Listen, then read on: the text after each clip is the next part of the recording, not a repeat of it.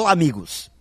Sempre que achamos que somos autossuficientes, quando pensamos que estamos conseguindo os resultados sozinhos, sem ajuda de ninguém, quando não partilhamos sonhos, decisões e tarefas, a gente acaba desenvolvendo alguns comportamentos e atitudes que não são compatíveis com o trabalhar juntos, com o trabalho em equipe.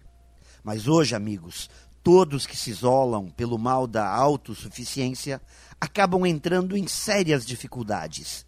Dessa forma, a partir da constatação de que é difícil carregar o piano sozinho, nos resta duas alternativas. A primeira é morrer cansados, desgostosos e abandonados.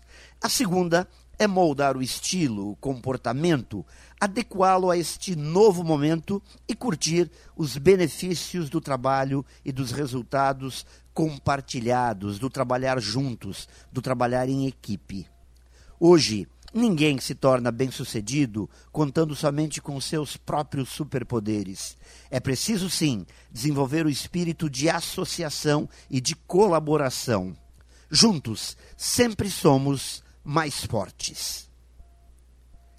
Pense nisso e saiba mais em profjair.com.br. Melhore sempre e tenha muito sucesso!